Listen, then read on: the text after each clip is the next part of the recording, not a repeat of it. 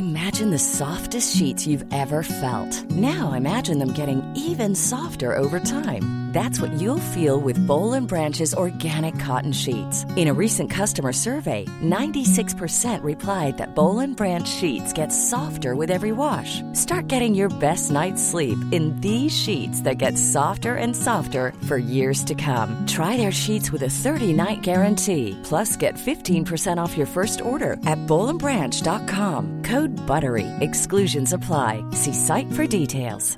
Quality sleep is essential. That's why the Sleep Number Smart Bed is designed for your ever evolving sleep needs. Need a bed that's firmer or softer on either side? Helps you sleep at a comfortable temperature? Sleep Number Smart Beds let you individualize your comfort so you sleep better together. JD Power ranks Sleep Number number 1 in customer satisfaction with mattresses purchased in-store. And now, save 50% on the Sleep Number limited edition Smart Bed for a limited time. For JD Power 2023 award information, visit jdpower.com/awards. Only at a Sleep Number store or sleepnumber.com. Allô Internet. Aujourd'hui, je vous arrive avec une autre affaire de tueur en série, ou plutôt de tueuse en série. Et c'est une affaire très différente parce que premièrement, on va parler d'une tueuse en série femme, euh, ce qui est plutôt rare. On n'en a pas beaucoup. Je pense que la seule dont j'ai parlé, c'était euh, Eileen Warnos. Et puis c'est souvent celle qui revient à chaque fois qu'on parle de tueurs en série. Clairement, c'est plutôt rare et on donne toujours un traitement différent aux tueurs en série euh, parce que, bon, il y en a pas beaucoup et on a tendance à excuser leurs crimes parce que, ben, souvent, euh, c'est des, des, meurtres plutôt passionnels. Eileen Warnos, bon, on a vu que les meurtres qu'elle faisait, c'était à cause ben, on pense que c'est parce qu'elle se faisait violer par les hommes qu'elle tuait. Bon, j'en ai parlé dans l'autre vidéo. Si vous n'avez pas vu cette vidéo, allez la voir. Je vais mettre le lien en barre de description si ça vous intéresse. Mais dans le cas dont je vais parler aujourd'hui, c'est c'est vraiment étrange. Et cette meurtrière, euh, vous allez voir qu'elle a comme pas de pattern. Elle a même pas de motif pour tuer. Vraiment, c'est tout ça qui rend cette affaire super intrigante. Et c'est d'autant plus intriguant parce que ça fait vraiment longtemps. Donc, sans plus attendre, lançons-nous dans cette vidéo très très bizarre. On va se l'avouer, elle est bizarre.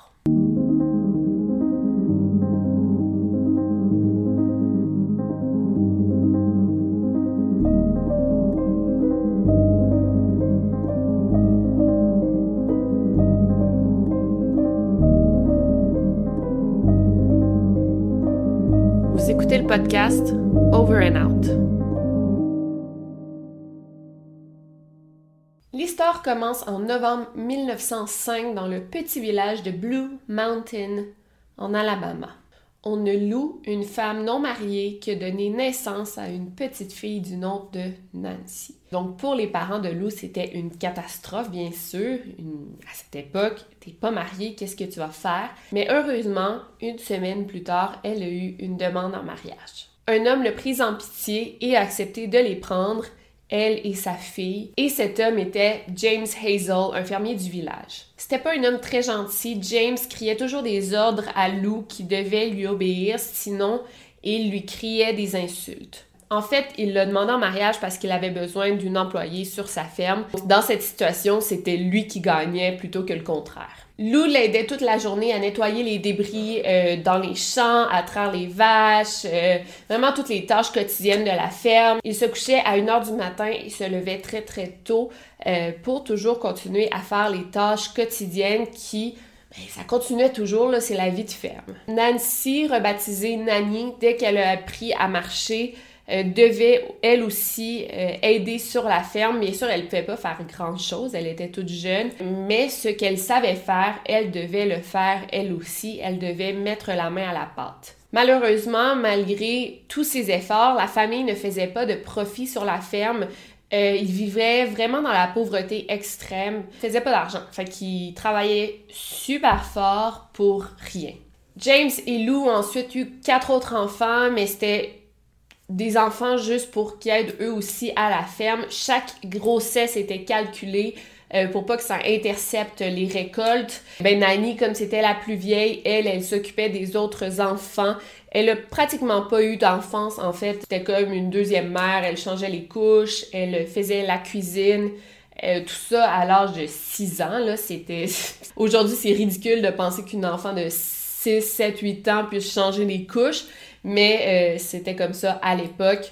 Elle pouvait pas aller à l'école, elle fait juste y aller en hiver parce que c'était plus tranquille à la ferme. Elle a juste eu une éducation d'école primaire, en fait, euh, elle s'est pas rendue à l'école secondaire. À l'âge de 7 ans, alors que Nanny était en voiture avec ses parents, ils ont fait un gros, accident, ben, un gros accident. Ils ont fait un accident et tout le monde s'en est bien sorti. Tous les autres enfants s'en sont sortis avec quelques bleus et quelques égratignures, sauf Nani qui s'est vraiment blessée à la tête. Elle a eu une grosse commotion cérébrale et a eu des dommages au cerveau assez importants. Et après ça, pour le restant de ses jours, elle souffrira de gros maux de tête et des épisodes de dépression sévère. Et ces épisodes la lanceront dans des rages incontrôlables. Et c'est vraiment suite à l'accident, l'accident, elle l'a eu à l'âge de 7 ans et ça a vraiment été un point déterminant dans l'attitude, euh, dans le comportement de Nani. dès le lendemain de l'accident, on a vu un changement euh, chez Nani. Ces épisodes de dépression euh, la lançaient, bon, comme j'ai dit, dans des épisodes de rage. Elle pleurait beaucoup. Elle ne voulait rien faire à la ferme. Elle pouvait être plusieurs jours sans se laver, sans se lever de son lit. En fait, l'auteur du livre dit si c'était un animal, James n'aurait pas hésité une seconde à la faire euthanasier parce que elle n'aidait plus sur la ferme. C'était comme une pâte molle. Euh, c'était comme une bouche de trop à nourrir. Fait que Nani, dans ce temps-là, ce qu'elle faisait, c'est qu'elle trouvait refuge dans les livres et les magazines d'amour. Et vraiment, c'était tout ce qu'elle faisait. Sa vie était tellement triste, monotone, misérable, que de lire des romans d'amour, euh, c'était son échappatoire. Fait c'est vraiment cliché de dire ça, mais ça, on voit ça dans tous les livres, tous les, films, là. Mais ça la faisait rêver euh, d'un monde meilleur. Et pourtant, il n'y a vraiment rien de romantique à la ferme, on s'entend, il n'y avait pas l'amour est dans le prix à cette époque-là. Mais euh, ces livres d'amour, c'est vraiment tout ce qui la gardait en vie.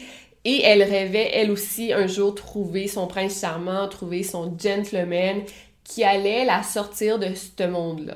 Nanny, définitivement malheureuse, réussit à convaincre ses parents de la laisser se trouver un autre emploi qui la rendrait beaucoup plus heureuse que sur la ferme. Euh, ce qu'elle a fait, elle s'est trouvée un emploi dans une usine de textile qui était beaucoup plus payant que qu'elle pouvait gagner à la ferme parce qu'en fait, elle gagnait rien à la ferme, elle aidait sa famille. Et à l'usine de textile, elle gagnait enfin un salaire qu'elle ramenait à la maison et c'était beaucoup plus payant pour la famille. Au travail, Nani était super sociable, super populaire. Tu sais, c'est une belle jeune femme de 16 ans, elle savait s'arranger, elle avait un beau sourire. Donc, elle était très populaire auprès des autres jeunes hommes de son âge qui travaillait aussi à l'usine. Un jeune homme en particulier est immédiatement tombé sous le charme de Nanny, un certain Charlie Braggs de 17 ans. Elle a évité à souper à la maison et les parents de Nanny sont eux aussi tombés sous son charme. Après seulement quatre mois de relation, ils se sont mariés et enfin Nanny avait trouvé son prince charmant comme dans les livres. Mais en fait, c'était loin d'être ça. Après genre leur première nuit ensemble, en sortant de la chambre, Nanny a découvert qu'il y avait une femme dans la maison euh, là, elle a dit c'est qui? C'était Mother Braggs, la mère de Charlie. Et là, Nani a dit Ah, c'est ta mère, ok, c'est quand, c'est quand qu'elle va partir. Et euh, Charlie a dit genre Ah, mais elle reste ici, silly, genre haha, elle, voyons, elle partira pas, elle reste ici. Fait que Nani était partie de la maison de ses parents pour enfin avoir de la liberté, de vivre seule, sa vie, euh, tu sais, qu'elle avait tant rêvé comme dans les livres avec son nouveau mari, puis là, elle se ramasse avec Mother Braggs, qui est pas elle critique toujours Nani.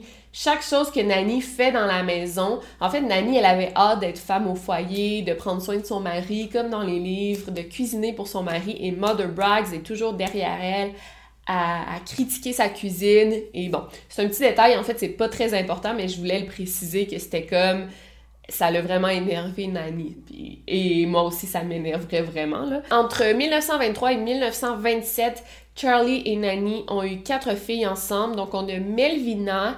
Il y a deux filles euh, dans le milieu qu'on n'a pas le nom, même l'auteur ne mentionne. L'auteur du livre que j'ai lu, je vais vous donner la source à la fin, euh, il n'y a pas le nom non plus. Donc les noms sont pas mentionnés. Et la dernière, c'est Florine. Et quand Nanny a eu sa première fille, Melvina, c'était le plus beau cadeau que la vie lui a donné. Melvina était toute sa vie, tout ce que Nanny avait voulu dans la vie, elle voulait le donner à Melvina. Elle vivait le parfait bonheur, vraiment. Mais après ça, l'année d'après, elle a eu une autre fille, puis une autre, puis une autre. Chaque enfant, après Melvina, ben, c'était une charge de plus à supporter. Et là, Nanny devait cuisiner, laver, habiller six personnes de plus, six cris de plus dans la maison.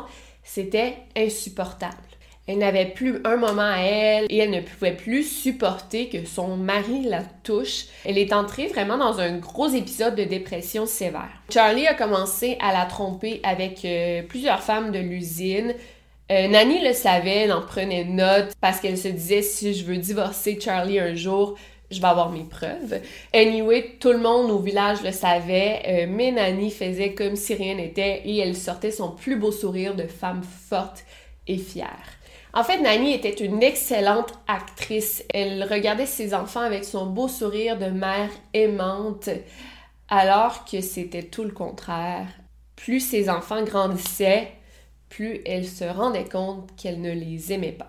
Nanny se rappelait quand elle devait juste s'occuper de Melvina. Quand elle avait juste un enfant à s'occuper, elle était si heureuse. En fait, il y avait juste Melvina qu'elle aimait. Tous les enfants qui avaient suivi, elle ne les avait jamais aimés. Donc Charlie, comme je vous ai dit, il la trompait, il partait souvent deux, trois jours avec des femmes. Donc la dernière fois que Charlie est parti plusieurs jours, il est revenu à la maison et là il a vu comme un troupeau de gens autour de sa maison. Tout le monde était habillé en noir. Il est arrivé et il s'est dit Ah, c'est ma mère. C'est Mother Braggs qui est partie. Parce qu'en fait, Mother Braggs était très malade depuis plusieurs années. Fait s'est dit Bon, elle est partie. Donc, il s'est frayé un chemin parmi la foule. Les gens euh, lui donnaient ses sympathies, les gens pleuraient. Il se disait Ah, bon, j'ai manqué, j'ai manqué la mort de ma mère. Il est rentré, il a vu deux de ses filles. Il en manquait deux. Et là, il a appris la triste nouvelle que ses deux filles du milieu étaient mortes. Les deux filles avaient mangé de l'avoine périmée et s'étaient empoisonnées. Florine, qui buvait encore du sein de sa mère, n'en avait pas mangé, donc s'en était sauvée. Et Melvina, ce matin-là, avait mangé une toast. Donc s'en était sauvée également. Donc les deux fillettes avaient mangé du gruau, du porridge et étaient mortes quelques heures plus tard sans que Charlie puisse leur dire adieu. Nanny est assise sur une chaise en bois, regardait son mari sans pleurer. Dans les jours qui ont suivi, elle n'a jamais versé une larme. Elle était froide et recevait euh, les sympathies des gens. Les docteurs n'ont pas fait d'autopsie parce que, bon, ils se sont dit, ça arrive, surtout à cette époque. Ils ont tout simplement jeté les flocons d'avoine périmés. Quelques jours plus tard, au milieu de la nuit, Charlie a attrapé Melvina il a fait quelques valises rapidement et s'est enfui. Il aurait aussi aimé amener euh, Florine avec lui, mais elle dormait dans les bras de sa mère. Il était sûr à 100% que Nanny avait tué ses deux filles et il avait bien raison. Et en fait, si Nanny avait pu tuer Florine aussi, elle l'aurait fait. Mais comme elle ne mangeait pas solide, euh, ça l'aurait vraiment amené des suspicions et son plan n'aurait pas fonctionné. Et jamais elle n'aurait tué Melvina parce que c'était la seule fille qu'elle aimait. En fait, c'est la seule personne dans sa vie avec qui elle a eu une relation d'amour, une relation stable. On est maintenant rendu en 1927. Nanny a 22 ans. Elle vit maintenant seule avec Florine et Mother Braggs. Genre, imagine, ton mari est parti avec ta fille, tes deux filles sont mortes, puis tu dois encore endurer ta belle-mère. Mais là, Nanny a plus d'argent parce que sa seule source de revenus venait de son mari. Donc, elle doit retourner sur le marché du travail. Elle réussit à se trouver un emploi à l'usine de coton. Euh, Mother Braggs est fâchée contre son fils, évidemment, euh, parce qu'il est parti en la laissant tomber et elle dépérit à vue d'œil, elle a des gros problèmes d'estomac, elle, est très malade. C'est dans l'été 1927 que Mother Braggs s'éteint pour des causes naturelles Du moins, c'est ce qu'on dit. Mais sais, même à la fin, Nanny ne l'endurait plus, donc on sait pas. Est-ce que c'était vraiment des causes naturelles?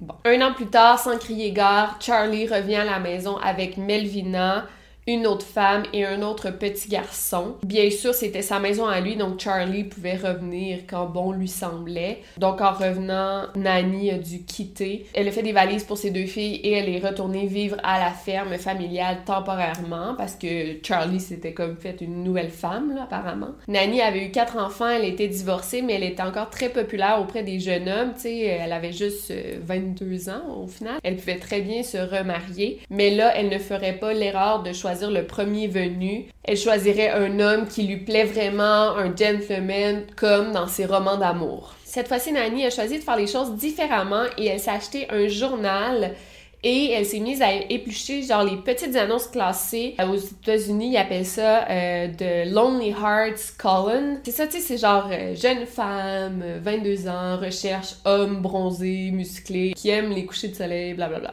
Tu sais, vous voyez le genre. Et ces colonnes sont vite devenues son genre de Tinder, là. Donc, ce qu'elle faisait, c'était vraiment classe. Elle répondait aux colonnes avec une photo d'elle et une pâtisserie parce que Nani était vraiment une bonne cuisinière. Fait qu'elle y allait vraiment next level, C'est vraiment drôle. Donc, pendant plusieurs mois, elle avait genre des échanges épistolaires avec plusieurs hommes. Et c'était... Elle aimait ça parce que c'était vraiment la, la romance dont elle avait toujours rêvé. Et il y a un homme avec qui elle parlait, un certain Franklin Harrelson, qui lui répondait toujours des belles lettres poétiques. Euh, et une fois, il a répondu avec une photo de lui et il était super beau. C'était un ouvrier de Jacksonville, dans une autre ville. Il vivait seul en appartement, il aimait le jazz, euh, était super mature. Fait que euh, Nanny était vraiment intéressée par lui. Donc, il a décidé de venir la visiter à la ferme, il a amené des chocolats, des fleurs. Ils ont fait ça à plusieurs reprises, donc quelques visites comme ça. À chaque fois, il lui amenait des cadeaux. Enfin, Nanny vivait la, grande histoire d'amour de ses rêves. Et après seulement deux mois, euh, Nanny et ses deux filles ont emménagé chez lui à Cedartown, en Georgie. Rendu dans sa nouvelle ville, Frank restait le parfait mari, le parfait gentleman que Nanny avait connu. Euh, il lui donnait encore plein de cadeaux. Le seul défaut, c'est qu'il aimait un petit peu trop le whisky. Nanny essayait de se convaincre en se disant c'est son seul défaut, à part ça, il est parfait, je vais essayer de l'accepter comme ça. On s'entend que c'est une autre époque, une autre mentalité, c'était les années 30.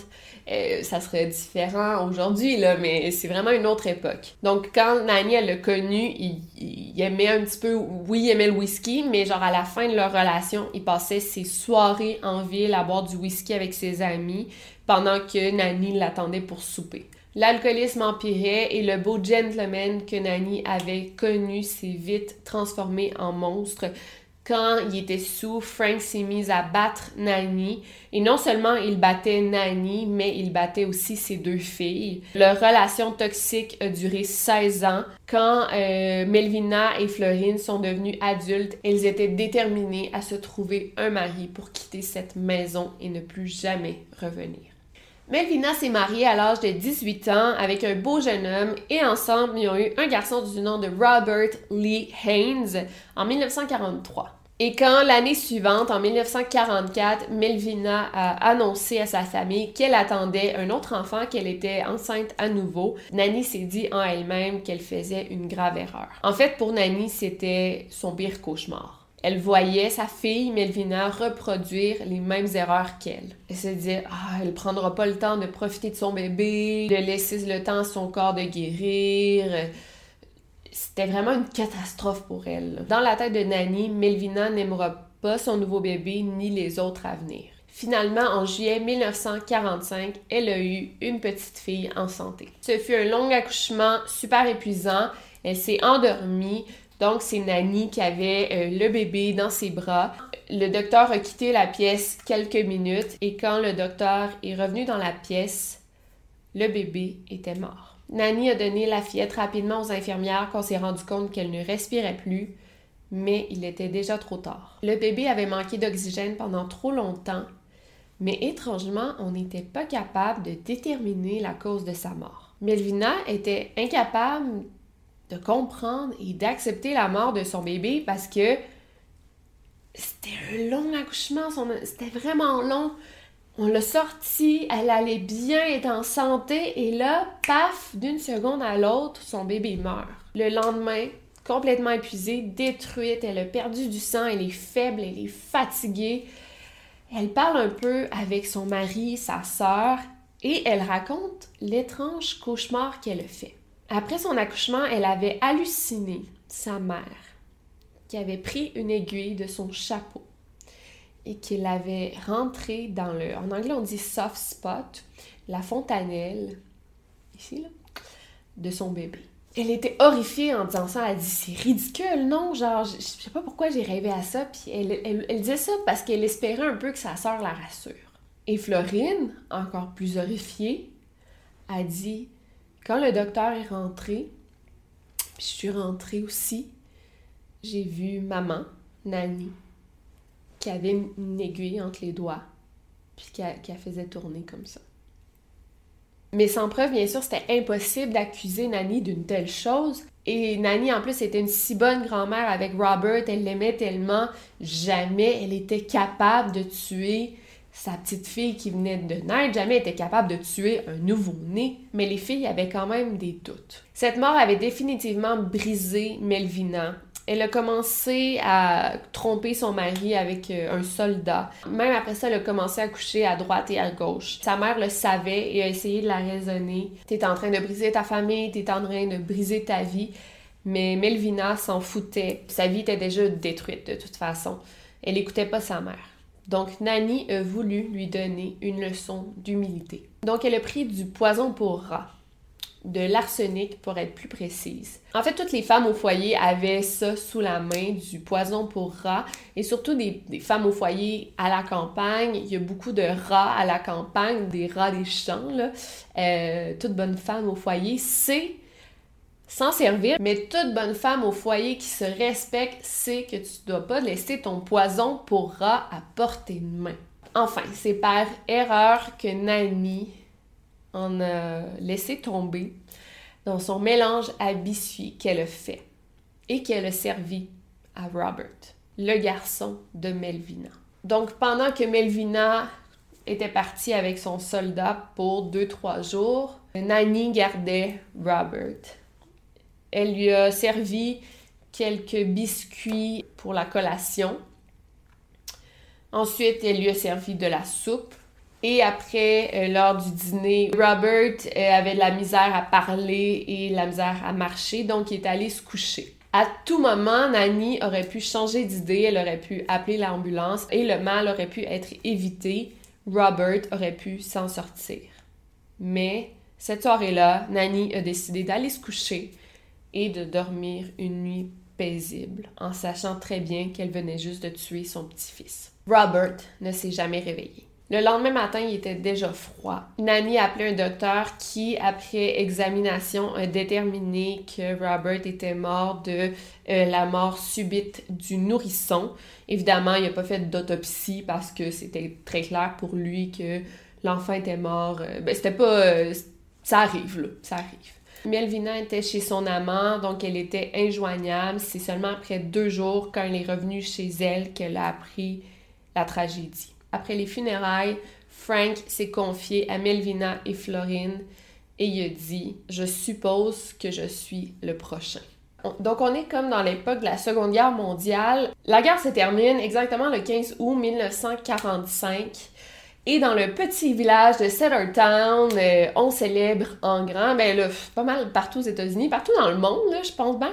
Ben pas pour tout le monde, pas partout dans le monde, parce qu'il y, y, a des endroits que ça fait exception, mais dans le petit village de Suttertown, on célèbre en grand, mais Frank est très heureux parce que cette fois-ci, il a une raison de boire et il boit pas toute seule avec ses sous d'habitude, il boit avec tout le village. Fait que Nanny, elle, aussi heureuse, se joint de la partie et boit avec son mari cette fois-là. Et cette fois-là, c'est heureux parce que Nanny et Frank boivent ensemble, ils rient ensemble comme dans le bon vieux temps. Sur le chemin du retour en voiture, euh, ils se tiennent la main c'est comme sont amoureux à nouveau, là. C'est comme le premier jour. En arrivant à la maison, Frank pousse Nanny contre le mur et l'embrasse à pleine bouche. Nani réciproque le baiser, elle l'embrasse elle aussi, sont dans un élan de passion. Mais là, Nani sent l'haleine de whisky de son mari et ça l'écœure. Il commence à être très dur avec elle, il la force un peu et là, elle le repousse et dit non, je pense que j'ai pas envie. Continue, là je vais éviter les détails parce que c'est un, c'est un viol. J'ai pas envie d'entrer là-dedans. Frank viole sa femme et après il euh, s'endort sur elle. Nani réussit à s'enlever de son mari et va s'asseoir euh, sur une chaise en bois et se met à pleurer. Elle haïssait déjà son mari en fait, mais là cette fois-ci c'est différent. Il l'a battu plusieurs fois, en fait, euh, ça, une centaine de fois peut-être. Il a battu ses filles devant elle. Elle l'haïssait, mais là cette fois-ci c'est différent parce que cette fois-ci il a vraiment trahi sa confiance. Cette fois-ci, elle ne pouvait pas l'accepter et elle n'allait pas l'accepter. Frank devait mourir.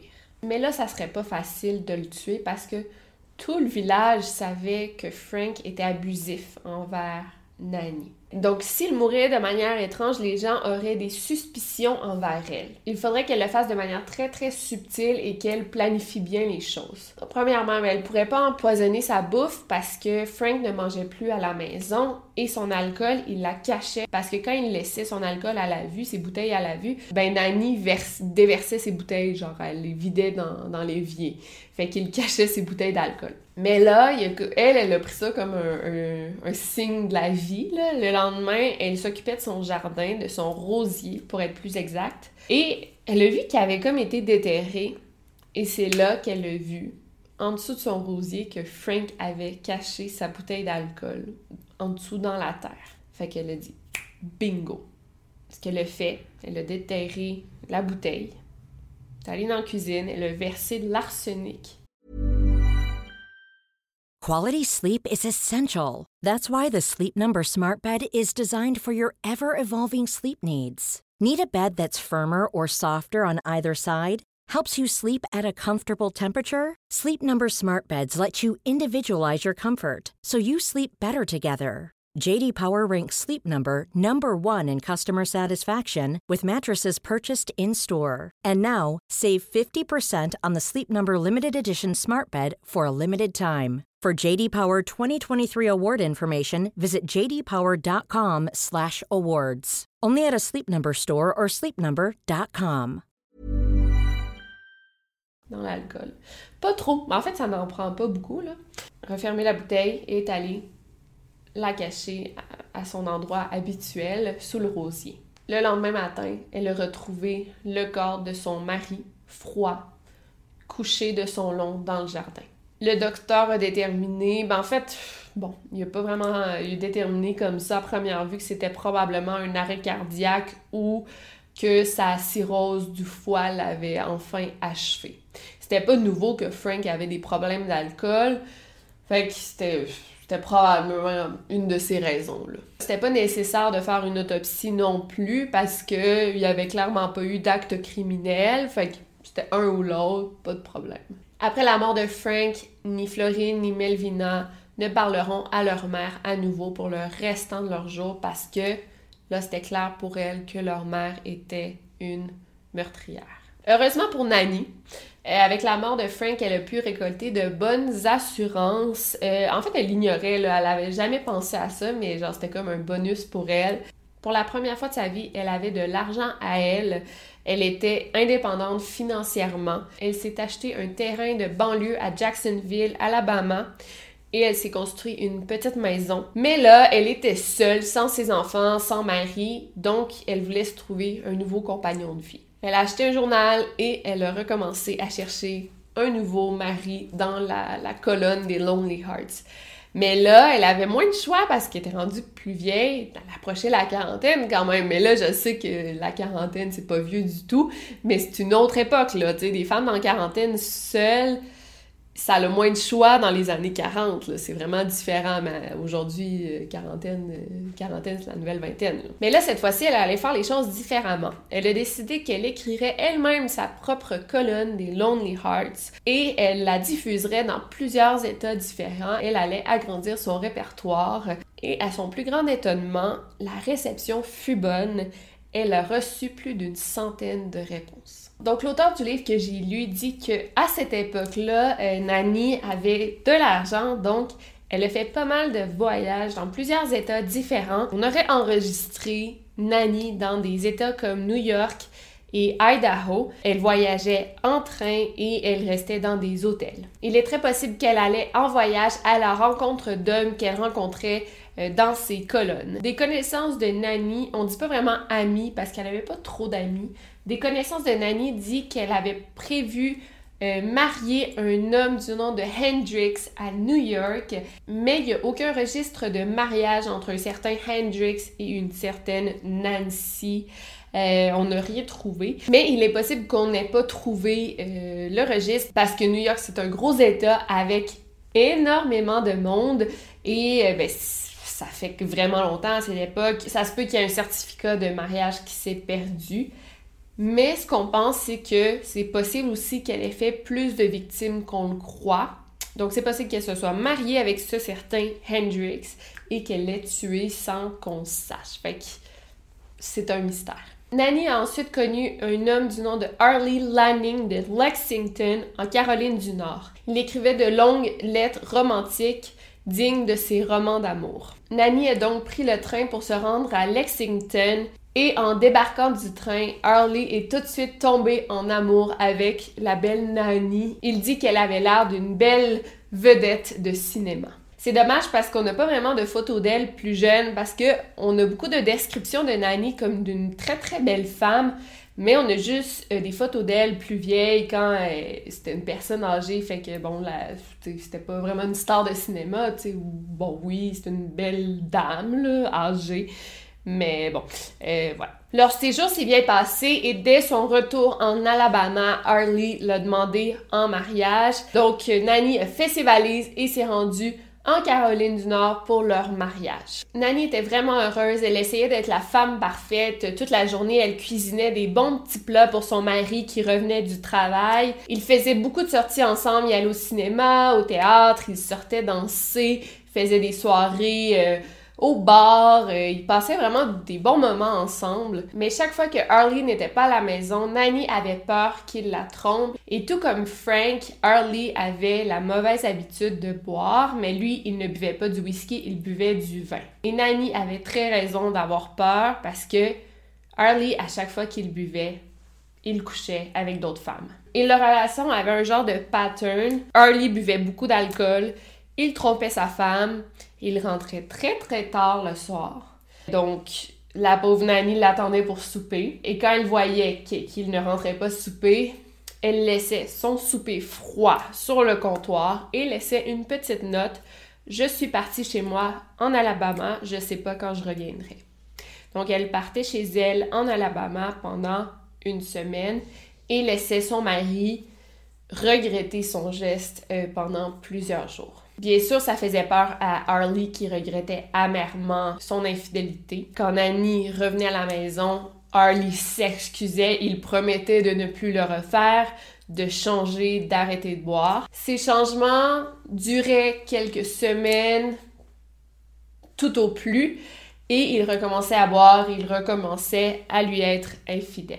Nanny a donc commencé à coucher avec d'autres hommes, elle aussi.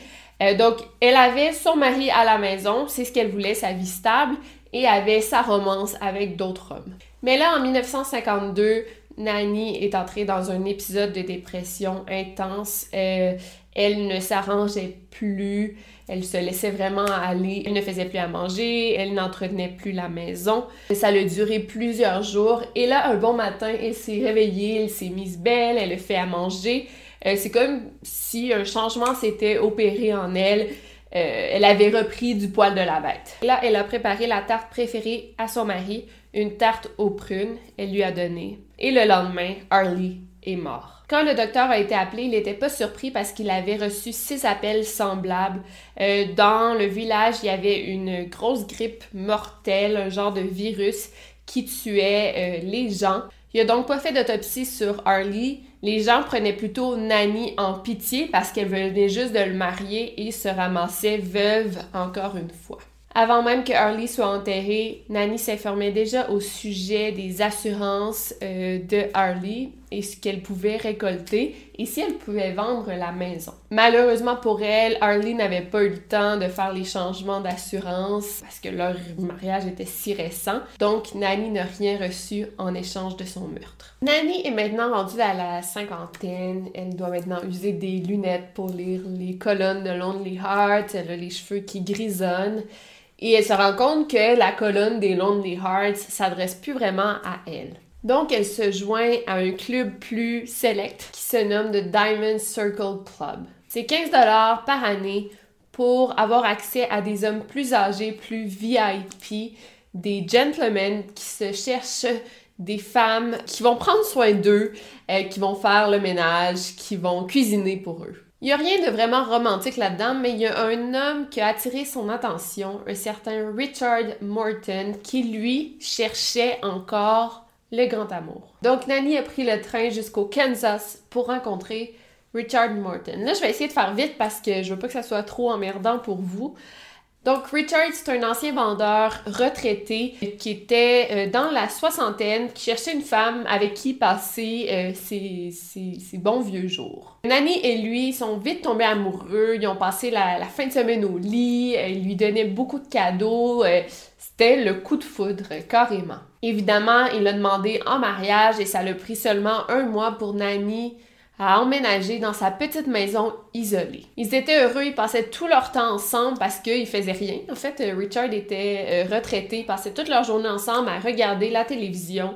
Nanny était super heureuse. Elle ne pouvait pas demander mieux. Les seuls moments qu'ils passaient pas ensemble, euh, c'était quand Richard devait aller au village pour faire ses provisions. Donc au début, il y allait seulement une heure ou deux.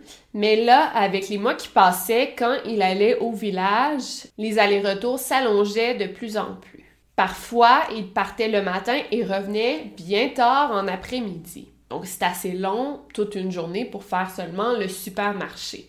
Quand Nanny lui demandait ce qu'il faisait, qu'est-ce qui lui prenait autant de temps, Richard disait qu'il flânait en ville. Nanny, qui avait connu son lot de maris infidèles, ne lui faisait pas confiance. Donc, une fois, elle est allée avec lui en ville, elle a décidé de se faire un brushing chez la coiffeuse et la coiffeuse et les clientes lui ont dit qu'elles avaient vu Richard en train de traîner avec une fille qui avait l'air si jeune qu'elle pourrait être sa petite fille. Et Richard lui donnait beaucoup de cadeaux à elle aussi. En fait, tous les cadeaux qu'il donnait à Nanny, il lui donnait à elle aussi. Et à chaque fois qu'il revenait de la ville, il bombardait Nanny de cadeaux comme s'il se sentait coupable de lui avoir été infidèle.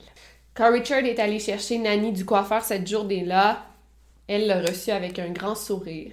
Pas de problème. Mais elle a commencé à écrire à d'autres hommes, comme en backup. En soirée, elle a fait une bonne tarte aux pommes avec des prunes caramélisées. Bien sûr, elle n'a pas oublié de mettre de l'arsenic à l'intérieur, son ingrédient spécial. Le lendemain, elle a appelé le docteur puisque son mari ne s'était pas réveillé. C'était rien d'étrange. Son mari est un homme âgé. Elle est repartie chez elle quelques jours, voire une semaine plus tard, tout au plus. Après seulement trois mois de mariage, Nanny était veuve à nouveau. Son mariage avait quand même été payant parce que les assurances de Richard lui avaient rapporté 2000 dollars, ce qui est pas beaucoup, mais à l'époque, c'était environ 20 000 dollars. C'est pas si mal quand même. Le dernier homme qu'elle a rencontré euh, fut un homme de 59 ans nommé Samuel Doss. Donc, c'est celui qui lui a donné son nom de famille, qui l'a rendu célèbre, Nanny Doss. Samuel Doss est un pasteur de 59 ans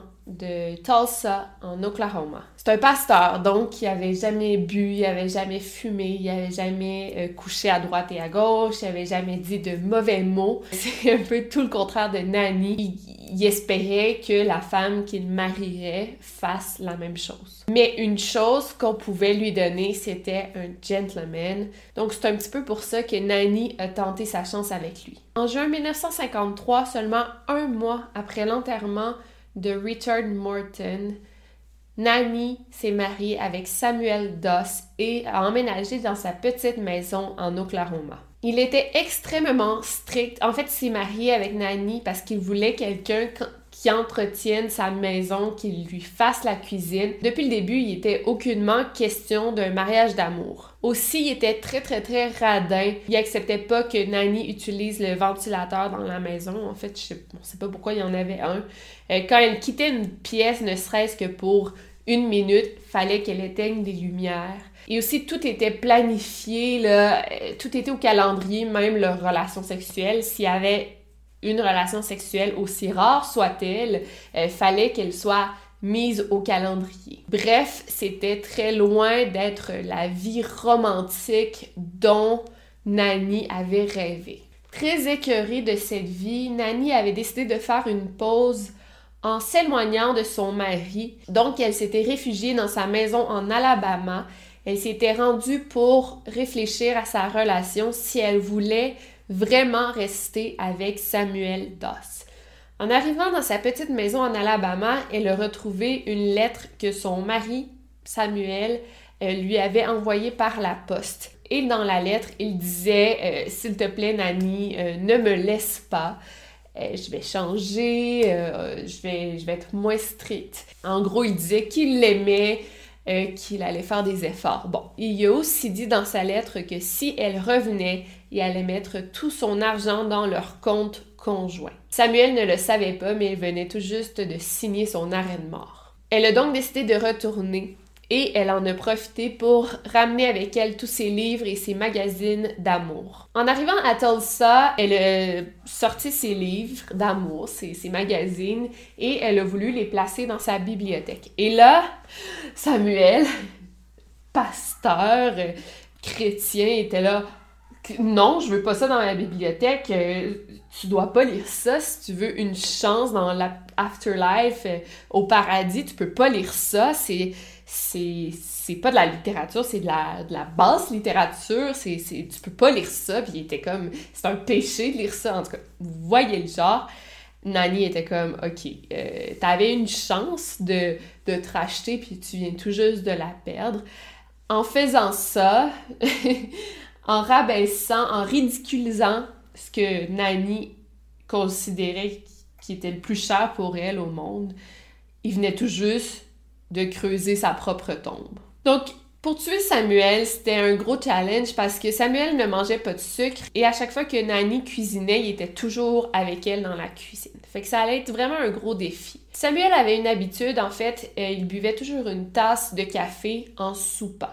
Donc, ce que Nani a fait, ce fut de mettre un peu de poison à chaque jour dans sa tasse de café. Rendu au mois de septembre, Samuel avait perdu 15 livres. Il était très très maigre, il avait plus du tout d'appétit, il avait des grosses crampes au ventre et il a dû être hospitalisé d'urgence. On l'a amené aux soins intensifs. Il était dans un état sévère, on lui a donné de la pénicilline et il s'en est sorti après 23 jours d'hospitalisation. Euh, quand il était sorti, il était correct, il était remis sur pied. Quand il est sorti de l'hôpital, Nani l'a reçu à la maison, elle lui a fait un festin, un rôti de porc et une tasse de café bien brûlante. À la fin de son souper, Samuel avait déjà mal au ventre. Et Nani a dit Ah, tu as probablement trop mangé. Samuel a dit Ah, c'est vrai, je vais aller m'étendre. Et le lendemain, il ne s'est pas réveillé. Quand il a dû appeler l'ambulance, elle a fait semblant de pleurer. Tout se serait bien passé pour Nanny si ce n'était pas du docteur Schwell Bain qui était un expert il savait très bien que son, son patient, quand il lui avait donné son congé, il allait très très bien. Fait que c'était comme impossible qu'il soit mort. En fait, il y avait quelque chose qui clochait. Fait qu'il a demandé à ce qu'on fasse une autopsie. On a découvert que Samuel Doss avait assez de cyanure dans son corps pour tuer un cheval.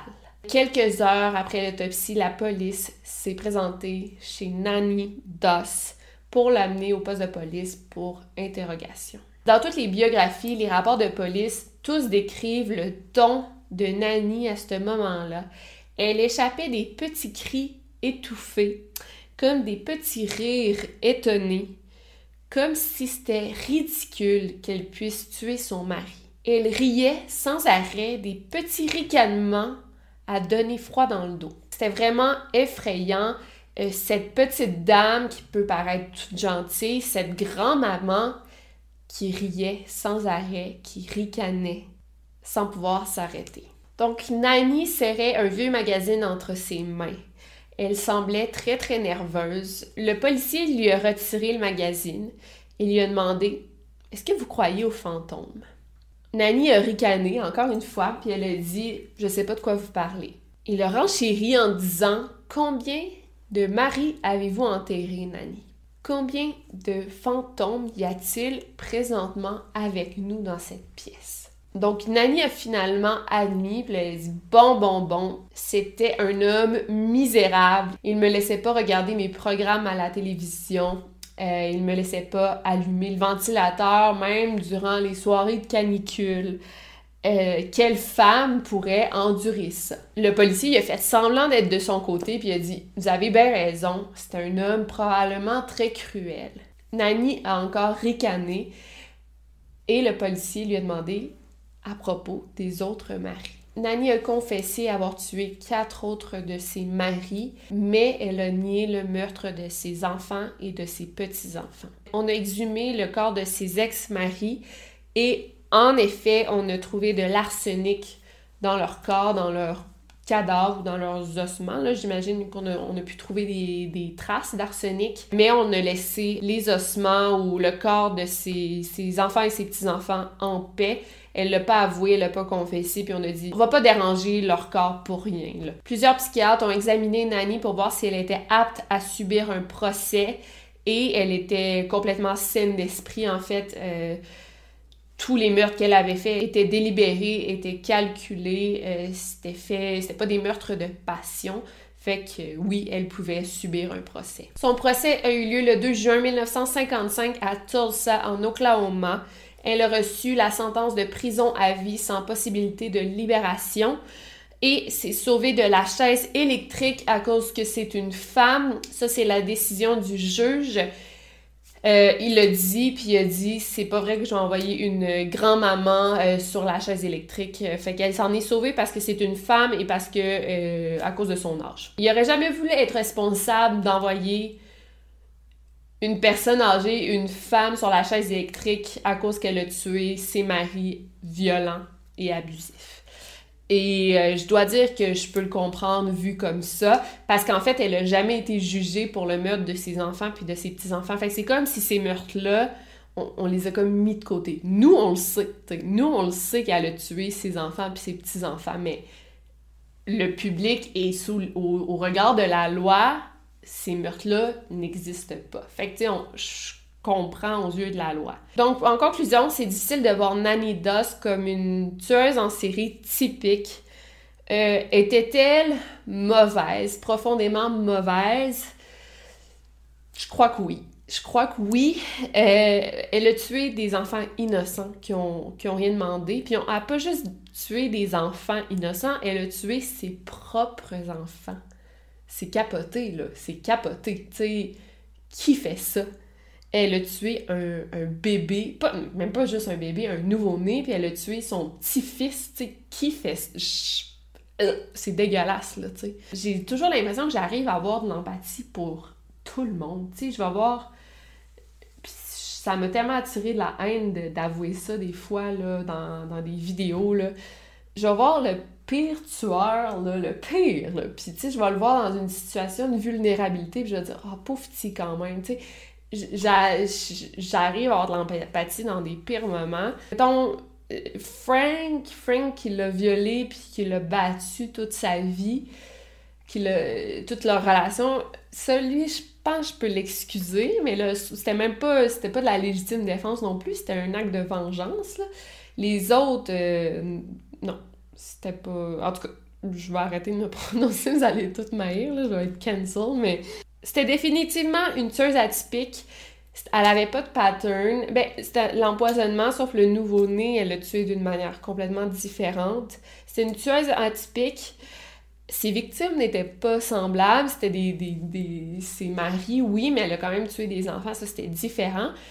Et c'était quoi son motif? C'est qu'elle se débarrassait de des personnes qu'elle ne voulait plus avoir dans sa vie. C'était ça son motif. C'était pas pour l'argent, c'était pas pour l'argent du tout, c'était un bonus. Mais dans le fond, Je veux plus cette personne-là dans ma vie au lieu de juste prendre ses distances, divorcer. Non, elle les tuait. Il y en a plusieurs qui ont attribué son comportement meurtrier à la blessure qu'elle avait subie à l'âge de 7 ans, l'accident de voiture, qui avait ensuite causé plusieurs épisodes de dépression. Est-ce que c'est possible que ça allait causer tout ce que suit par la suite? Oui. Euh, si Nanny Doss, elle avait existé aujourd'hui, elle aurait pu prendre des médicaments qui l'auraient sauvée. Elle aurait pu avoir de, la thérapie qui l'aurait sauvée, des experts qui l'auraient suivie. Et peut-être qu'elle avait une condition, un problème de santé mentale qu'on ignore aussi. Tu là, je dis oui, elle était profondément mauvaise, mais peut-être que non. Peut-être qu'elle avait un trouble non diagnostiqué, là, tu sais. C'est jamais tout noir ou blanc, dans le fond. Et puis aussi, dans, dans, si on regarde son, arbre généalogique du côté de son père, euh, il y a comme une lignée d'hommes très, très colériques, très violents. Euh, fait que, est-ce qu'il y aurait de la psychopathie ou sociopathie qui, qui, serait dans son arbre généalogique? Euh, fait que des troubles de santé mentale dans son arbre généalogique, c'est possible. Fait que Bref, c'est quand même intéressant à voir, là, Est-ce que ça serait une femme psychopathe, en fait? Peut-être, là, tu Peut-être, si oui, ça change la donne. Moi, je pense, là, comment on va la juger. Donc, Nani a passé les dix dernières années de sa vie en prison où elle répondait aux courriers de plusieurs fans, hommes et, hommes et femmes. Donc, elle avait plusieurs fans, elle aussi. Elle est décédée en 1965 de la leucémie à l'âge de 59 ans. Et euh, dans le livre, il dit à la fin, elle-même est morte empoisonnée par son propre sang. Je trouve ça super poétique. Euh, je vais juste vous recommander le livre Black Widow. Ça a été écrit par Ryan Green. Je l'ai acheté sur Amazon. Je pense que c'est juste en anglais, mais je vais mettre le lien quand même dans la barre d'infos. C'est vraiment, vraiment bon. Euh, je pense que ça, doit être un des seuls livres qui existent sur elle. Moi, j'avais jamais entendu parler de, de cette femme-là avant de lire le livre.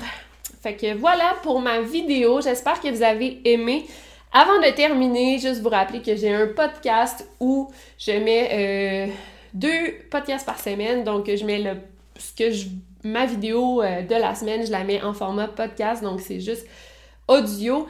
Et euh, je mets un autre podcast random. C'est une vieille vidéo que je mets en format audio. Fait que vous avez deux podcasts par semaine. Et euh, n'oubliez pas de me donner un 5-star rating, donc 5 étoiles, ou pas obligé d'être 5 étoiles, vous pouvez mettre moins d'étoiles, mais c'est vraiment cool si c'est 5 étoiles. Ça m'aide beaucoup à me remonter dans les charts parce que il euh, a pas beaucoup de monde qui me, qui me connaissent encore. Fait que ça serait cool de me faire connaître aussi en forme de podcast. Je suis sur Balado, Spotify, euh, iHeartRadio. Bref, je suis sur pas mal de plateformes et le podcast s'appelle Over and Out. Fait que voilà, si vous avez aimé cette vidéo, laissez-moi un gros thumbs up. Et sinon, on se revoit la semaine prochaine pour une nouvelle vidéo. D'ici là, n'oubliez pas de barrer vos portes. Over and out.